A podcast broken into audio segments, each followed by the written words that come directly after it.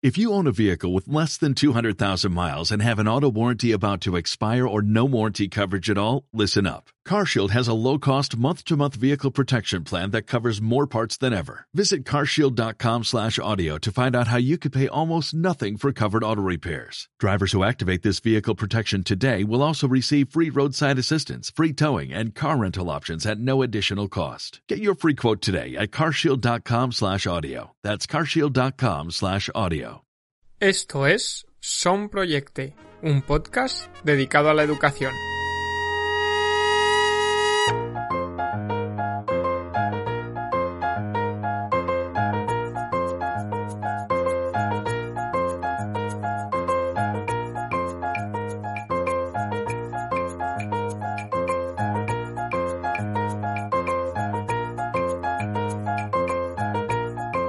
Hola, ¿qué tal? Muy bienvenidos y bienvenidas a Son Proyecte. Hoy, domingo 5 de julio del 2020, revolucionamos la educación con las experiencias de los maestros y maestras de siempre, de los de toda la vida.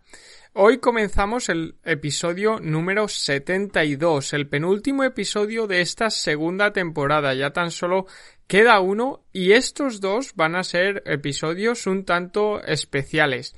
Hemos dicho que revolucionamos la educación con las experiencias de los maestros y maestras de siempre, pero hoy no va a ser así.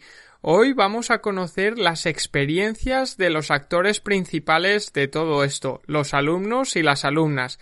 Y como no podía ser de, otra forma, pues ya sabéis, este episodio está dedicado a todos nuestros alumnos y alumnas y especialmente se lo vamos a dedicar a estos 14 alumnos y alumnas, estos 14 cracks que han querido participar con nosotros hoy y que han representado a todos los centros educativos de nuestro pueblo, de Segorbe.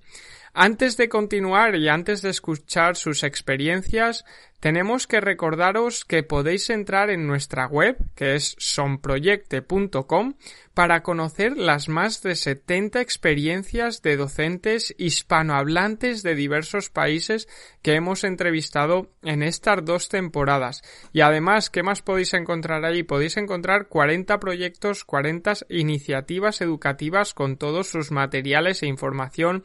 Podéis encontrar, encontrar también más de 100 herramientas para nuestras clases y unos 20 tutoriales enfocados específicamente para los docentes. Dicho esto, ahora sí, vamos con, vamos a escuchar a estos 14 chavales y chavalas de Segorbe que han estado con Javi. Hola Javi, ¿qué tal? Eh, cuéntanos un poco qué tenemos hoy y quién va a estar con nosotros. Hola, hola Isaac, ¿qué pasa? Buenos días. Good morning, que dirían por allí. Pues nada, hoy sí, como decías, tenemos una entrevista un poco especial con los agentes educativos más importantes de, la educación, que son, pues eso, los niños, los adolescentes, los estudiantes, según el grado ¿no? de madurez. Eh, y hoy estamos con todos, o los representantes de todos los colegios de aquí de Segorbe, que es donde nace el proyecto de Son Proyecte.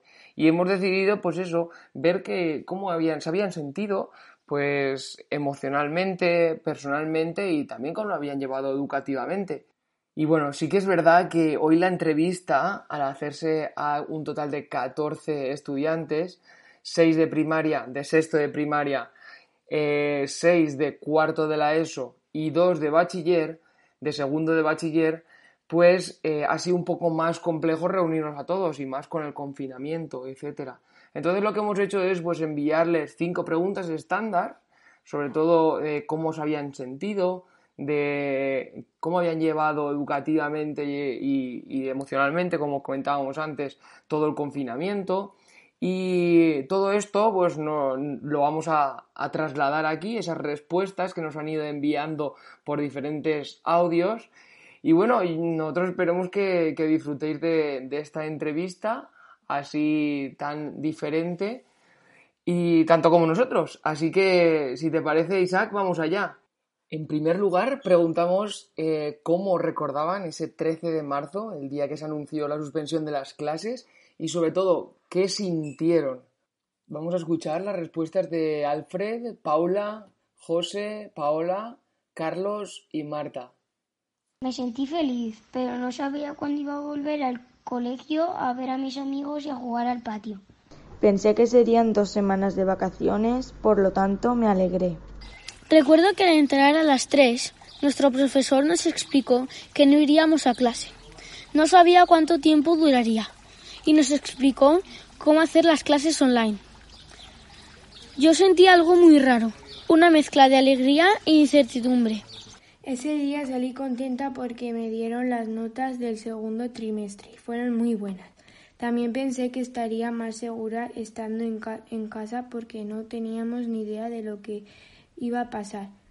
Eh, al principio mm, me sentí bastante alegre porque creí que tenía como algo así como más tiempo para jugar en mi casa y estar más tiempo con mi padre y mi madre. Pero luego mm, Mm, vi que me daba mucho más pereza hacer los deberes y estuve un poco más eh, como desesperado por los deberes.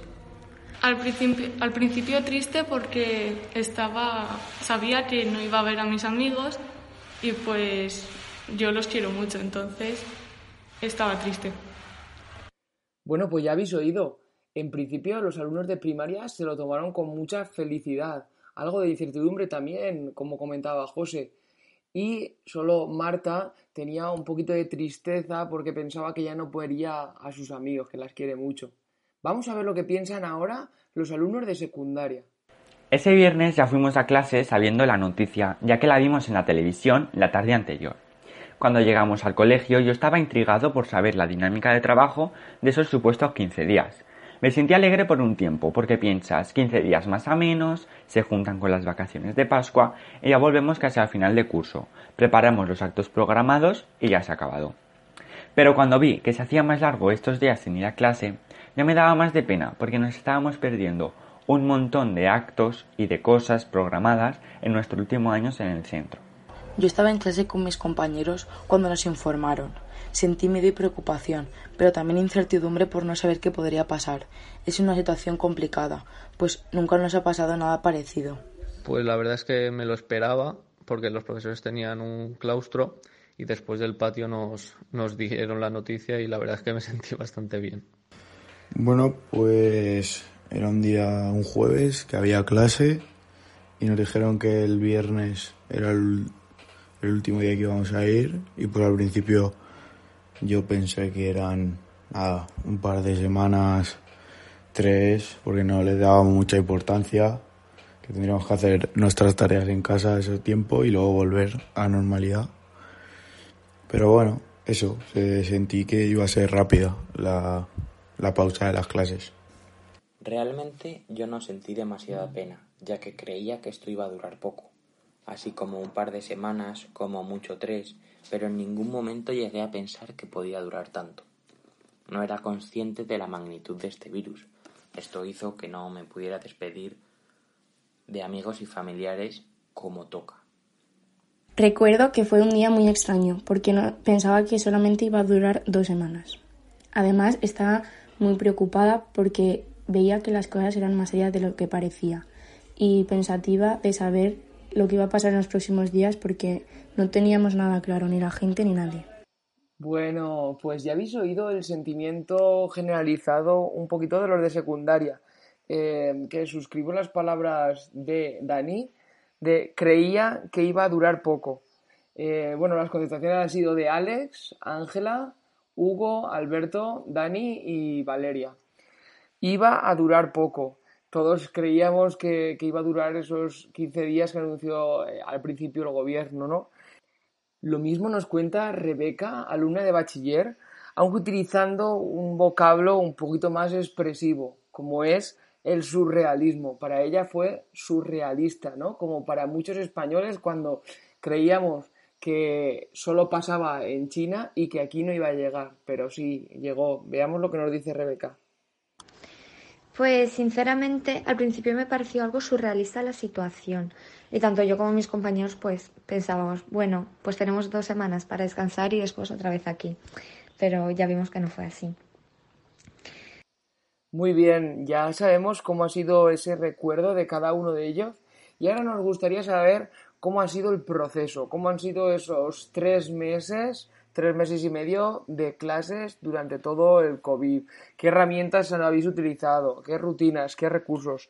Y para ello vamos a contar con las voz de, Alfred, que, nos hablará desde el pintor, Camarón, luego Paola del seminario, Dani de la Milagrosa, Alberto del IES Santa y Jandro, por último, del IES Alto Palancia. Mm, han sido las clases menos activas y como se conectaba algunos días y solo una hora, pues me han tocado hacer muchas cosas solo con mi madre.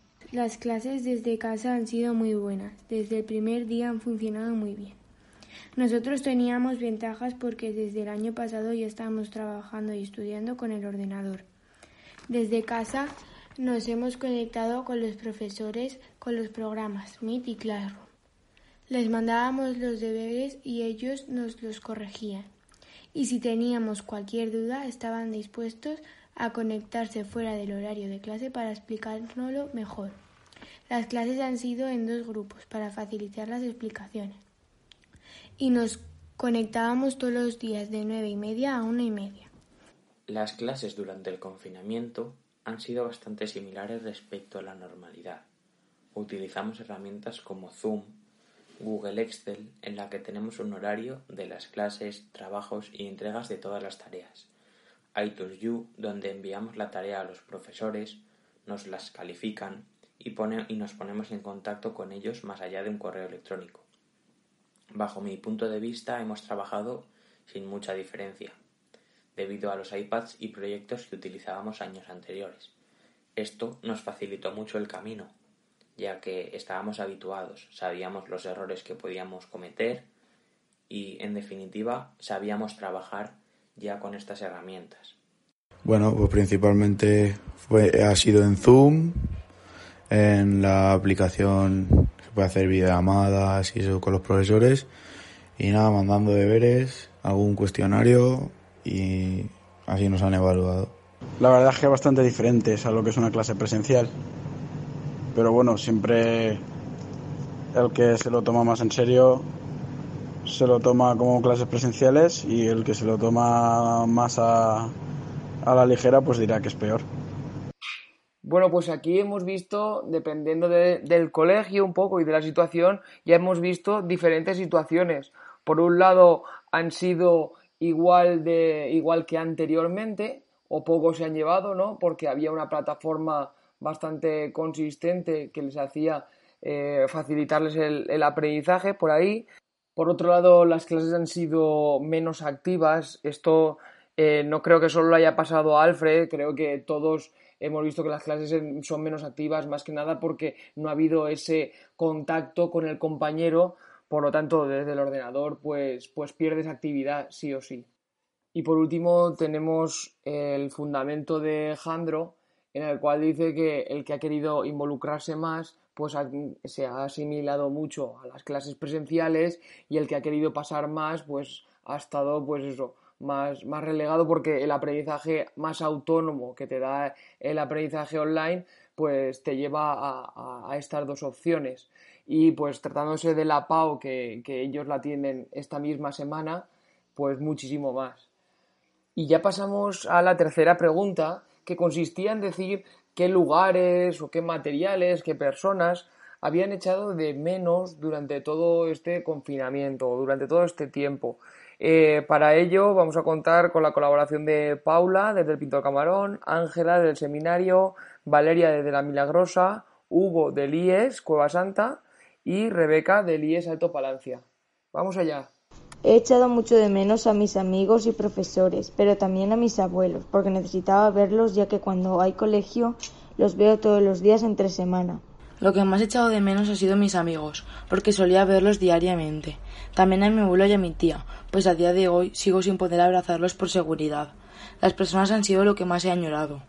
Lo que más he echado de menos durante este tiempo han sido a mis amigas porque de estar acostumbrada a verlas casi todos los días a estar tres meses sin poder verlas, ni tocarlas, ni sentirlas. Y también estar trabajando en mi bar y ver a la gente que está acostumbrada a ver todos los días, hablar con gente, poder socializarme con ellos y estar en con tanto con la gente en sí. Pues la verdad es que he echado un poco de menos poder ver a toda la gente del instituto. Sin duda, lo que más he echado de menos ha sido a mis compañeros, a mis amigos y bueno, el contacto físico en general con la gente.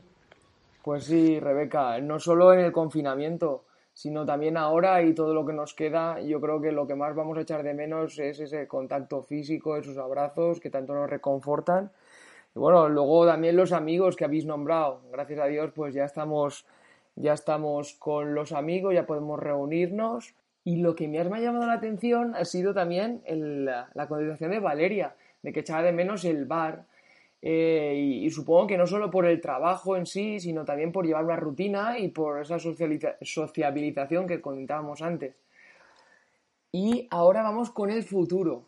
El futuro que nosotros empezamos a preguntarnos qué pasará con la pandemia, también qué pasará con la economía, pero nosotros aquí queremos preguntar qué pasará con las clases del próximo curso. ¿Qué creen nuestros estudiantes, el alumnado, que pasará con las clases del próximo curso? Y para ello vamos a volver a preguntar a Alfred, del pintor camarón, a Alex, del seminario, a Alberto del IES Cueva Santa, a Carlos de la Milagrosa y por último a Jandro del IES Alto Palancia. Eh, las clases serán diferentes porque habrá que evitar un rebrote y tendremos que llevar la distancia de seguridad y puede que mascarillas. Me resulta un poco complicado responder esta pregunta, ya que es una situación difícil para todos. En mi caso, paso a estudiar bachillerato, y yo creo que se podría reducir el número de alumnos por clase, pero también entiendo que no hay espacio para doblar aulas ni presupuesto para doblar profesores. También pienso que una buena idea sería hacer turnos lectivos mañana y tarde, así no habrían tantas aglomeraciones en el centro. Yo creo mm, que serán al ser menos horas al día de cada clase, eh, tendremos que estudiar más y serán más aplicadas. Hombre, yo creo que volverán un poco a la, a la normalidad, pero, pero yo creo que siempre habrá que estar con una medida de seguridad, por lo menos al principio, cuando nos juntemos más gente, y siempre con la seguridad que mande el gobierno. Pues no lo sé. La verdad es que espero que sean presencial todo el año, que no sea ahora presencial, ahora online, pero claro, hay que adaptarse a, a esto. Es lo que nos ha tocado. Pues sí, Jandro, así es. Hay que adaptarse a esto y hay que verlo de, de forma positiva también, intentando mejorar en la medida que se pueda.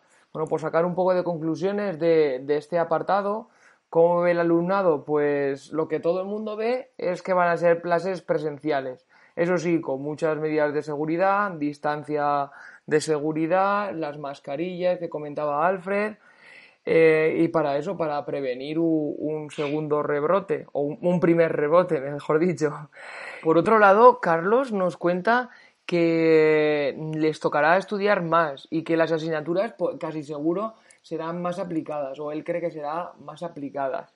Y por último, lo que comentaba Alex de los turnos lectivos de mañana y tarde, que Marzalla ya ha dejado caer algo esta semana de que posiblemente pues por las tardes se reforzará y que ampliará eh, profesorado. Veremos si puede ser eso o no. Y vamos ya con la última pregunta, la última pregunta de deseo. ¿Qué mejorarías en la escuela si fueses presidente o presidenta del gobierno? Pondría más materiales y mejores materiales. Hacer menos exámenes y deberes y hacer más trabajos y proyectos, que también se puede aprender de ellos. Estoy contento con mi escuela y considero que todas las medidas que hay son muy buenas. No cambiaría nada. Me encanta cómo son sus instalaciones y la enseñanza que nos dan los profesores. Tener algunas más asignaturas o más tiempo para algunas otras asignaturas. Como por ejemplo.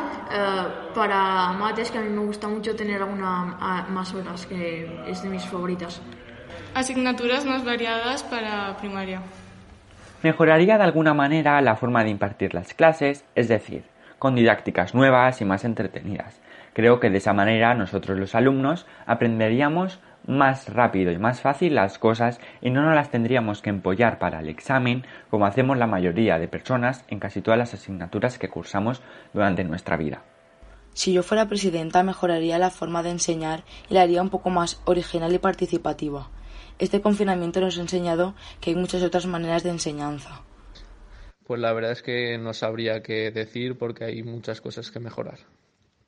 Bueno, no sabría qué mejorar, pero debido a esta nueva situación, pues cuidaría mucho la seguridad para que no hubiera un nuevo rebrote y tuviéramos que estar otros tres meses, cuatro, así en estas situaciones, ¿no? Yo creo que no mejoraría así muchas cosas. Lo único que a lo mejor que los espacios fueran más grandes para que pudieran haber más personas en un mismo espacio sin necesidad de tener que estar separados ni nada. Además, quería decir que en tanto tiempo que hemos podido estar en casa, la verdad que he tenido muchísimos momentos de bajones, otros muy contenta, pero sobre todo pienso que ha sido un tiempo para reflexionar y darnos cuenta de todas las cosas que tenemos, de lo afortunados que somos de vivir de donde vivimos y estar con la gente que queremos y a veces nos damos cuenta de lo que tenemos hasta que lo perdemos. Mm, esa frase tiene mucha razón. Y nada, que a partir de ahora deberíamos de centrarnos más en, la, en las cosas pequeñas y saber que todo pasa por algo y si ha pasado esto es para que nos diéramos cuenta de que somos más felices y tenemos muchísima suerte de tener todo lo que tenemos. Sinceramente, creo que es una situación difícil, ya que no estamos preparados para todo esto, pero no sabría qué cambiar.